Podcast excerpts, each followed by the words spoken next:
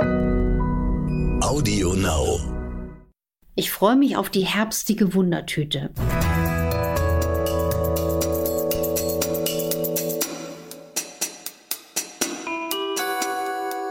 Dr. Anne Fleck, Gesundheit und Ernährung mit Brigitte Leben.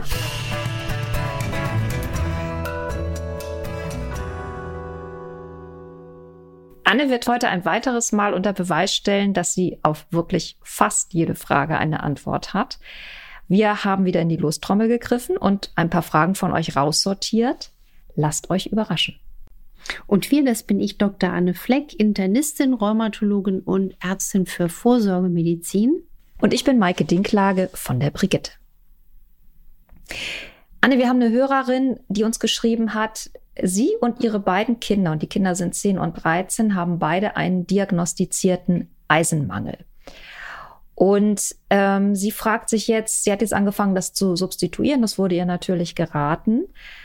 Ähm, fragt sich, ob man denn Eisenpräparate eigentlich überproportionieren kann, also davon zu viel nehmen und ob stimmt, was ihr Arzt gesagt hat, dass das bei Kindern absolut normal ist, dass die im Wachstum mal wenig Eisen haben und auch bei Frauen eigentlich ein Eisenmangel gar nicht so dramatisch ist, wenn sie ihre Periode haben.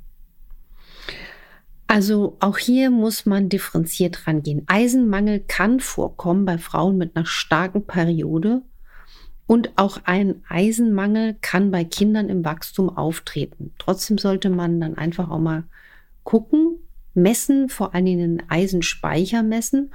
Und ich würde Eisenmangel auch nie per se nur auf diese beiden Faktoren zurückführen. Es gibt zum Beispiel auch chronische Infekte, die sogar erblich äh, bedingt sein können, wie ähm, zum Beispiel Borrelien, die Eisen lieben.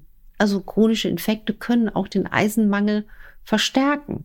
Das ist so ganz interessant, dass die sich von Eisen ernähren und manche futtern noch Mangan. Dann bekommen die Leute über Jahrzehnte später einen Manganmangel und dadurch Arthrose. Deswegen auch hier könnte man mal schauen, ob vielleicht die Hörerin äh, betroffen ist und die Kinder. Das ist jetzt so was ganz Innovatives um die Ecke gebogen. Ähm, was ich wichtig finde, ist, dass man dann versucht, den Eisenmangel auszugleichen, aber auch nicht inflationär lange. Das sollte ärztlich kontrolliert sein, unbedingt, weil zu viel Eisen will man eben auch nicht zuführen, weil das auch die Leber überlasten kann. Ähm, es gibt ja eine Erkrankung, genau das andere Problem hat, dass der Mensch mit Eisen überladen ist. Das ist die sogenannte Hämochromatose. Die fällt mir jetzt gerade spontan ein, weil jeder 500. ist davon potenziell betroffen und die ist erblich bedingt und die wird viel zu selten diagnostiziert. Und den Leuten kann man wunderbar helfen durch Aderlass, weil man dann einfach regelmäßig zum Arzt geht und über einen Aderlass das Blut von der Eisenüberlastung befreit. Und in dem Fall habe ich jetzt nochmal zurück zu der Frau und ihren Kindern einen Tipp. Wenn man dann den Eisenmangel mal ausgeglichen hat durch Präparate, da kann übrigens der Stuhl dunkel werden, dann darf man nicht nervös werden, wie bei rote Betesaft, wenn dann auf einmal in dem Toiletten quasi das alles ganz anders aussieht wenn man das mal schön ausgeglichen hat, dann auch wirklich dafür sorgen, dass der Eisenmangel nicht wieder auftritt. Also zum Beispiel in Zeit der Periode die Tage auch ein bisschen Eisen substituieren oder Kräutersäfte zusätzlich einnehmen mit einem erhöhten Eisengehalt. Viel mit Petersilie arbeiten und Lebensmitteln, die auch natürlich die Eisenausrüstung sozusagen stärken. Und das wäre ganz wichtig. Wichtige Botschaft ist dann auch, Eisen ist nichts zur Selbstmedikation oder zum Rumexperimentieren. Also Eisen zu nehmen wie ein normales, in Anführungszeichen, Nahrungsergänzungsmittel ist einfach nicht zu empfehlen. Richtig, das muss kontrolliert sein im Labor und es gibt ja auch, wenn Menschen schweren Eisenmangel haben, die Möglichkeit, Eisen als Infusion von Ärzten verordnet zu bekommen. Und hier ganz klar, ja, das kann Nutzen schaffen, aber wenn jemand, und das ist jetzt wirklich so High-End-Medizin, finde ich, wenn jemand das aber bekommt und er hat einen chronischen Infekt, wie eine Borreliose und weiß es nicht, dann ist so eine Eiseninfusion unter Umständen nicht ohne, weil du dann auch deswegen die Eiseninfusion vielleicht schlecht verträgst, weil man damit quasi den, den anderen Biestern so viel Futter gibt. Also da hatte ich mal ein, zwei Patienten erlebt in der Praxis, die mir geschildert haben, dass sie Eiseninfusionen sehr schlecht vertragen haben und dass es ihnen danach eher nicht gut ging. Und dann kam ich drauf in meinem Detektivspiel, dass sie unter Borrelien litten und das wurde übersehen.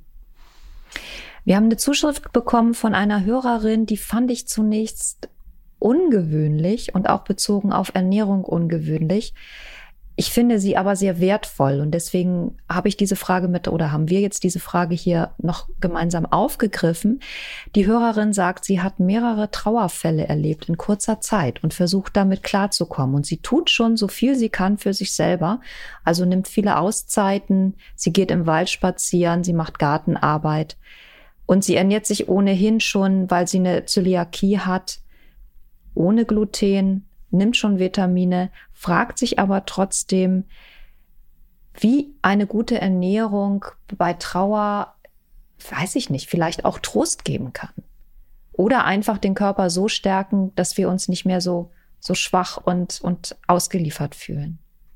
Also auch mich hat diese Frage sehr, sehr berührt, weil ich selbst seit, seit Februar, also in, in knapp nicht mal ein Dreivierteljahr, ähm, wirklich drei wirklich enge Menschen verloren habe, Freunde in dem Fall, und die waren gesund im Leben unterwegs und die sind plötzlich verstorben.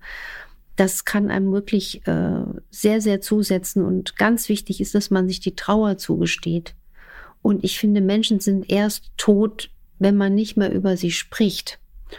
Und man weiß aus dieser Erfahrung auch heraus, dass die Psyche dann natürlich auch das Immunsystem schwächt dass man psychoneuroimmunologisch dann anfälliger sein kann, auch wenn sie jetzt solche äh, Sachen schildert, die Zuhörerin, dass sie häufiger Gürtelrose oder Angina hat. Das wird daran liegen, dass ihr Immunsystem jetzt auch durch die durch die so gestresste Seele ins, Stru äh, ins, ins Strudeln kommt. Und das zeigt aber auch, dass sie eine hohe Virenlast hat.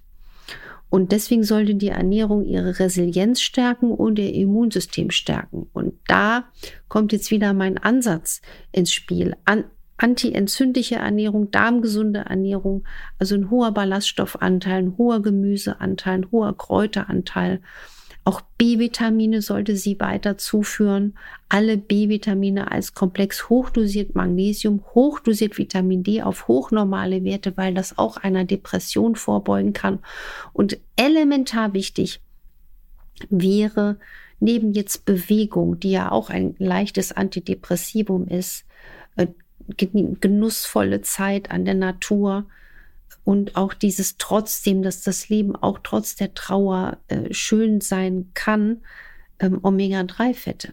Also eine qualitativ optimale Versorgung mit langkettigen Omega-3-Fettsäuren. Also was ist das zum Beispiel wie ein Leinöl plus DHA, EPA plus Weizenkeimöl als Antioxidant. Es gibt ja sogar Fertigprodukte, die haben auch sogar noch das Vitamin D drin. Das würde ich wirklich täglich einnehmen. Ähm, ich hatte auch jetzt gerade kürzlich eine, eine junge Patientin in der Praxis, Ute, eine ganz zauberhafte Frau, die ich wahnsinnig gern habe und der ihr Mann äh, ist plötzlich auch verstorben. Und der hat das wirklich den Boden weggezogen. Ich habe sie auch an eine psychosomatische Klinik angebunden, aber ich habe ihr dann in der Praxis auch wirklich hochdosiert ähm, B-Vitamine gespritzt. B-Vitamine, Vitamin C, auch einige naturheilkundliche Komplexpräparate. Und sie hat gesagt, das hat ihr so geholfen. Also gerade wenn man auch vielleicht einen schlechten Darm hat und eine Zöliakie-Kranke wie unsere Zuhörerin, da ist der Darm nicht so top. Der kann nicht alles so gut aufnehmen, dass vielleicht der Hausarzt da mithelfen kann, die B-Vitamine vielleicht auch mal zu spritzen.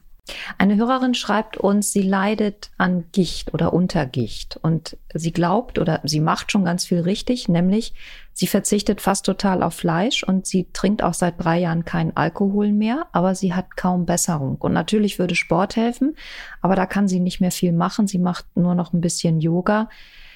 Was kann sie denn tun? Hier kribbelt es mich total, aufs Ernährungsprotokoll zu gucken, weil den meisten Menschen ist nicht bewusst, Gicht bekommst du jetzt nicht nur, wenn du äh, hier äh, Fleisch isst oder Leber und Nierchen oder solche Sachen, die Franzosen lieben ja sowas, ähm, oder Alkohol trinkst, zu viel Zucker kann Gicht machen. Und da gehören die Fruchtsäfte ins Boot. Also manche Leute trinken ganz viele Fruchtsäfte, Fruchtsmoothies, essen ganz, ganz viel Obst und viel Getreide. Auch das kann Gicht machen. Und hier müsste man schauen. Und das würde ich mal im Auge halten. Regelmäßig auch viel Wasser trinken und dann sollte das mit der Gicht besser werden. Wir greifen gleich mal den Aspekt Getreide auf oder das Stichwort Getreide. Da hat uns eine Hörerin gefragt, es gibt ja diese Unverträglichkeit von Getreide und man denkt immer oder man liest viel und Anna hat es auch oft gesagt, das Gluten könnte schuld sein. Jetzt geht es häufig auch um ein Eiweiß, das heißt ATI, also Amylase. Anne kann es bestimmt flotter aussprechen als ich. Trypsin-Inhibitatoren sind es. Mm, die sollen angeblich Zöliakie verursachen können. Hast du dazu eine Meinung, Anne? Ja, also das ist bekannt, dass diese Eiweiße so zusätzlich äh, die Unverträglichkeiten anstacheln. Und Gluten ist ja auch ein Eiweiß. Übrigens hat Hafer ein Eiweiß, fällt mir gerade ein, das heißt Avidin. Auch das vertragen manche Menschen nicht. Und jetzt wird es interessant. Ich glaube mittlerweile aus meiner Praxiserfahrung liegt das nicht nur zwingend an Gluten oder den ATIs, die finden sich gerade viel im moderneren Weizen. Ich glaube, dass die Darmgesundheit der Menschen immer schlechter wird durch bestimmte Lebensstilveränderungen, die nicht so günstig sind. Und dass deswegen, wie durch so eine Art Biofilm der Schleimhaut, Sachen nicht mehr gut vertragen werden. Übrigens, wir hatten ja neulich die tolle Folge mit den Wechseljahren. Wenn der Progesterongehalt der Hormone im Körper nicht stimmt, kann die Darmgesundheit auch nicht so optimal laufen. Deswegen achte ich auch bei meinen weiblichen Patienten darauf, wie ist es um die, um die Hormonlage bestimmt. Weil der Darm, der kann auch nur gesund sein, wenn die Hormone im Körper richtig Tango tanzen. Aber das heißt eigentlich, dass wir, um nochmal einmal auf den Aspekt Wechseljahre einzugehen, dass wir eigentlich gar nicht zurechtkommen ohne einen Hormonersatz. Weil das Progesteron verlässt uns einfach in den Wechseljahren aber, aber, aber nicht den klassischen Hormonersatz, der ja in die Kritik gekommen ist wegen einer potenziellen Zunahme an Krebserkrankungen. Wenn, dann muss man das individuell messen, individuell diskutieren, individuell mit wirklichen Experten, Ärzten, die sich auf diese biomolekularen Hormone spezialisiert haben. Also das ist jetzt auch, das gehört wirklich dann in der Expertenhand.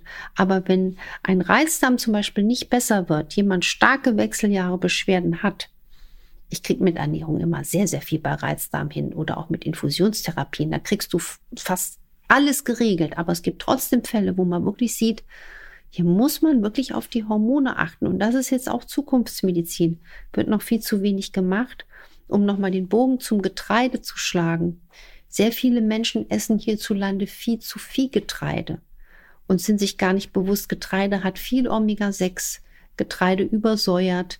Das sollte man einfach nochmal überdenken, dass Getreide insgesamt in Maßen zu verzehren ist und nicht in Massen. Gibt es eigentlich auch ein zu viel an guten Ölen? Also wir sprechen ja viel hier über Öl. Jetzt hat sich eine Hörerin gemeldet, die sagt, sie nimmt täglich Fischöl, Schwarzkümmelöl und MCT-Fette, was glaube ich Kokosöl ist, und Borretschöl zu sich. Das wurde ihr alles ärztlich empfohlen, aber sie kriegt davon Durchfall und ihr ist auch ständig schlecht davon. Sie fragt jetzt, wie kann sie diese Nebenwirkungen vermeiden? Leider schreibt sie nicht, warum ihr das empfohlen wurde. Aber mir stellt sich eben auch die Frage, wo ist eigentlich zu viel des Guten? Also man muss ganz klar sagen, auch eine Öltherapie, der Ölwechsel, das muss individuell fein abgestimmt sein auf den Menschen. Man kann nicht für jeden gleichermaßen sagen, du nimmst jetzt das. Ich finde es jetzt auch schon sehr sportlich, zur gleichen Zeit diese Menge an verschiedenen Ölen einzusetzen. Also was wirklich jeder braucht. Und da wäre ich auch kein Freund mehr von Fischöl. Das habe ich früher öfter empfohlen. Heute empfehle ich Algenöle, weil die einfach in der Regel weniger schadstoffbelastet sind. Schwarzkümmelöl ist geeignet für eine Kureinnahme. Das empfehle ich zum Beispiel in der Praxis nicht als Dauerbrenner. MCT-Fette, also wie Kokosfett, die gibt man am besten auch nicht dauerhaft, sondern phasisch und genauso wie Borretschöl. Das kann man auch mal eher mal als Kur geben. Und wenn jetzt jemand so stark reagiert, was natürlich vielleicht auch sein kann, dass jemand Übelkeit bekommt, weil Schwarzkümmelöl wirkt antibakteriell. Vielleicht hat die dadurch also auch eine Freisetzung von Bakterien und deswegen ist die Übelkeit auch eine Mastzellaktivierung, fällt mir wieder ein. Da muss man ein bisschen langsam mit den Pferden machen. Ne? Und ähm, wer wirklich sagt, ich möchte das Thema Öle, Fette mal wirklich bis ins Detail verstehen, mir kann dann keiner mehr ein U vom A machen, dem lege ich wirklich das Buch ran an das Fett ans Herz. Das habe ich über 20 Jahre geschrieben. Das gibt es auch im Taschenbuch mit praxisnahen Rezepten. Und dann weiß man das und weiß auch, dass man bestimmte Dinge eher als kleine Kur macht und nicht als Dauerbrenner. Drei schnelle Fragen noch, drei schnelle Antworten von Anne. Ein Hörer schreibt, er isst nichts Süßes, aber er trinkt einen Liter Cola Light am Tag und ganz egal, was er sich vornimmt, er wird dieses Laster nicht loswerden. Aber er überlegt, ob es Sinn macht, es auf die Hälfte zu reduzieren. Bringt das schon was? Es bringt immer was, wenn man etwas, was nicht so prickelnd gesund ist, reduziert. Und ah, ich bekam richtig Sorgenfalten auf der Stirn. Ich würde mir natürlich wünschen, dass dieser liebe Hörer, und danke für die tolle Frage, sich einfach mal vorstellt, wie will ich alt werden? Oder wie geht es meinem Darm? Gesundheit ist aber mehr als eine Cola. Ne? Also wenn er jetzt auch sich sonst gesund ernährt, sich viel bewegt, dann lieber sagen, ich gönne mir das ab und zu mal, aber wenn es nicht täglich wäre, das wäre vielleicht schon mal ein toller Ansatz. Eine Frage zum Thema Haarausfall. Wir haben in einer Folge dazu, oder du vielmehr, hast Zink empfohlen.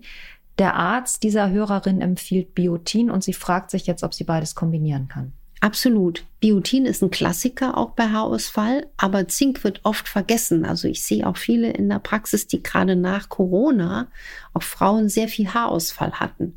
Und das ist, weil einfach so eine starke virale Infektion ganz viel Zink wegsaugt.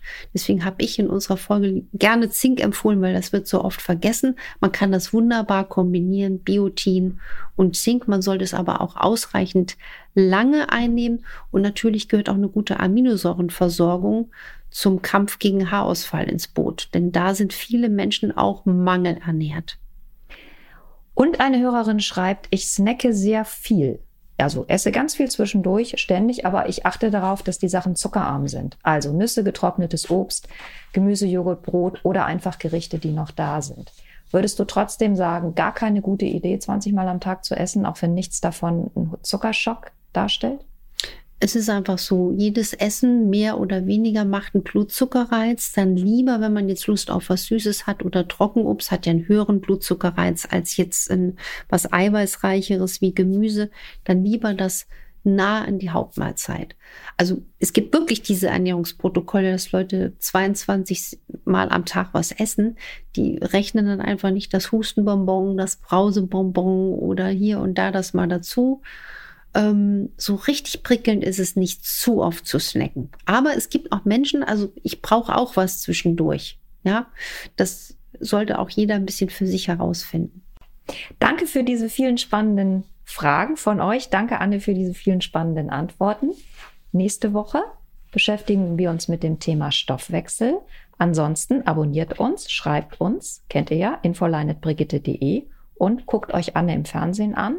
Immer donnerstags in der Sendung Punkt 12. Das ist ein Magazin auf RTL und da beantwortet sie eure Fragen. Genau, da gibt es die Sendung in der Sendung, hat man mir gesagt, so nennt man das. Genau. Und auf RTL Plus, das ist der Stream, das, das Streaming-Angebot von RTL dazu, ähm, könnt ihr auch einfach nur ganz isoliert die Auftritte von Anne angucken, alle hintereinander weg.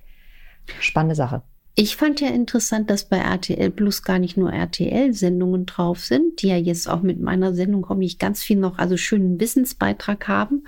Da sind auch viele andere gute Filme dabei. Also die geben, finde ich, Gas. Wir geben auch Gas, nämlich mit dem beim Stoffwechsel, mit dem Thema Stoffwechsel ab nächster Woche. Wir freuen uns wie Bolle auf euch. Genau. auf die Folge und sagen für heute Tschüss. Ich sage für heute Tschüss, macht was draus und ich mag dieses wunderschöne Berliner Wort ich finde euch Knorke.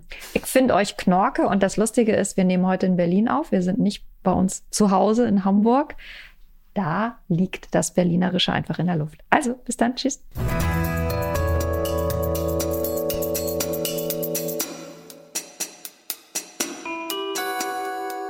Dr. Anne Fleck, Gesundheit und Ernährung mit Brigitte Leben.